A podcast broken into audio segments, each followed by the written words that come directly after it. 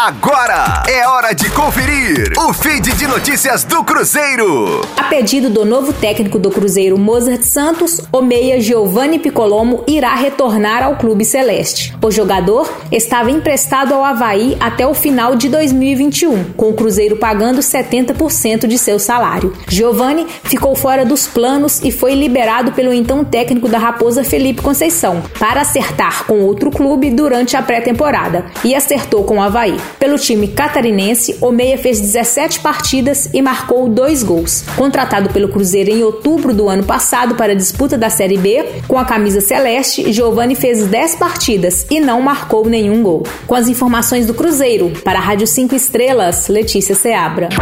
Fique aí! Daqui a pouco tem mais notícias do Cruzeiro. Aqui, Rádio 5 Estrelas.